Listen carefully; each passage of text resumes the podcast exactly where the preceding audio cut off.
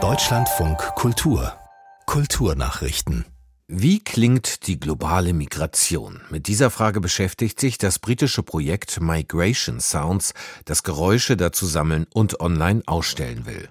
Die Organisatoren bitten um Audios, die morgen aufgenommen werden sollen, beispielsweise ein brodelnder Topf, eine Demonstration oder ein Familientreffen.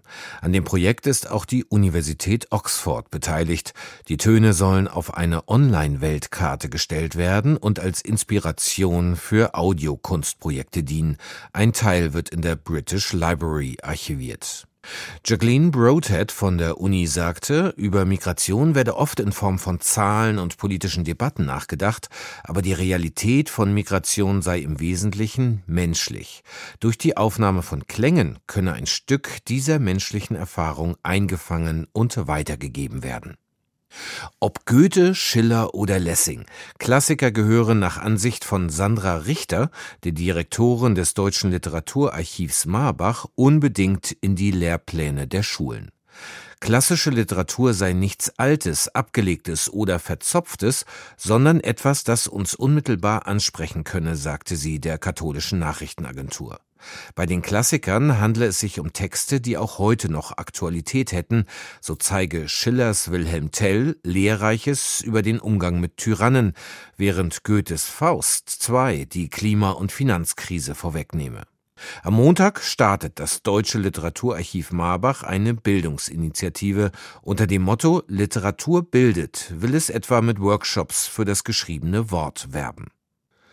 Das Village Theater gehört zu den ältesten und schönsten Kinos von Los Angeles. Es wurde 1931 im Stadtteil Westwood eröffnet, ist bekannt für seinen hohen Turm, die Neonmarkise und eine der größten Leinwände der Stadt.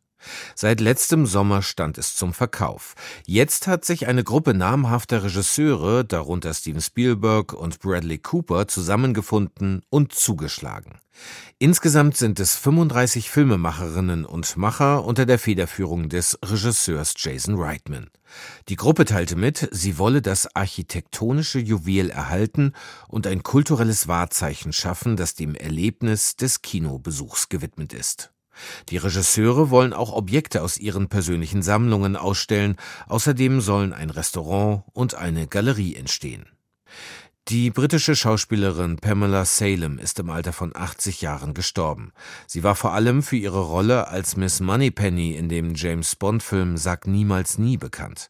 Sie hatte zunächst eine Theaterkarriere gemacht, bevor sie zum Film ging. Außerdem war Salem in zahlreichen Fernsehserien zu sehen, etwa in der britischen Seifenoper EastEnders und den US-Serien Magnum, Emergency Room und The West Wing.